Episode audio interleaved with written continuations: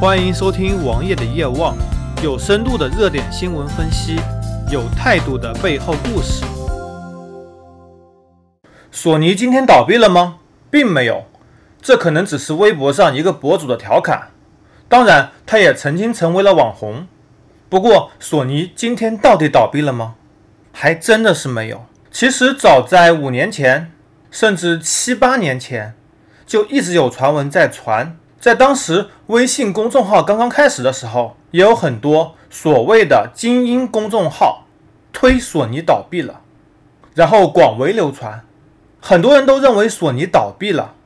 其实这是国内有组织的营销，因为在很多技术层面上，索尼都是在世界上遥遥领先的。就在前两天，索尼公布了今年第一季度的财报。注意，日本的第一季度是当年的四月一日至六月三十日。在此期间，索尼八大部门有七大实现了盈利，其中移动通讯业务，也就是索尼的手机，利润增长百分之七百七十一，但是总利润依然不多，只有三十六亿日元，大概也就两亿多人民币。在前面节目中，我们已经说到过，索尼移动采取了新的策略，只卖高端机，砍掉了所有中低端机的线，从而精于打造某一两款手机。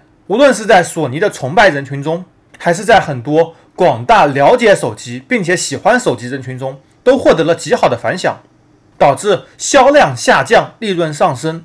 而且，当销量下降到一个值的时候，它将不再会继续下降。游戏业务自然是索尼最赚钱业务之一。现在 PS 四、PS 四 Pro 中国国行版都已经上市销售了，而且它在全球的支配地位依然在。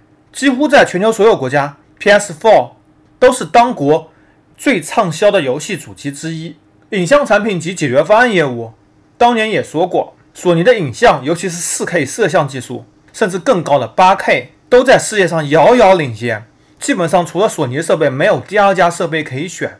当然，在中端和低端领域有非常多的厂家，但是高端领，但是在高端领域只此一家。家庭娱乐及音频业务。也实现了盈利，营业利润高达二百二十六亿日元，半导体业务的利润达到了五百五十四亿日元，超过了曾经最赚钱的金融业务。要知道，索尼保险一直是索尼产业集团的支柱，基本上保险长期创造最高额利润，导致索尼不至于倒闭。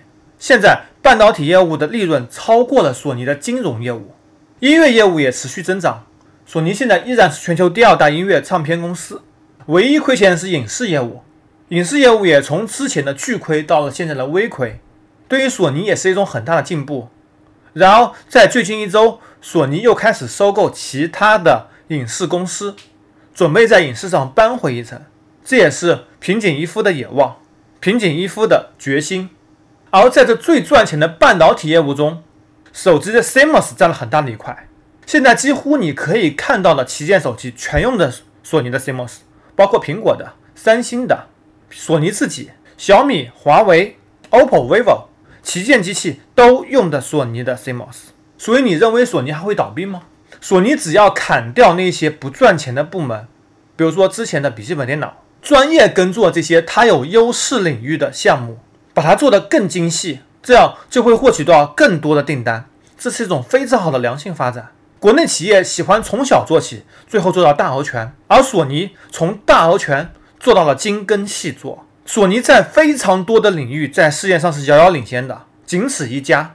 你还认为索尼会倒闭吗？对于索尼的产品，我们只能说买买买，索尼大法好，让我们一起来守护姨父的微笑吧。搜索同名微信公众号，关注我。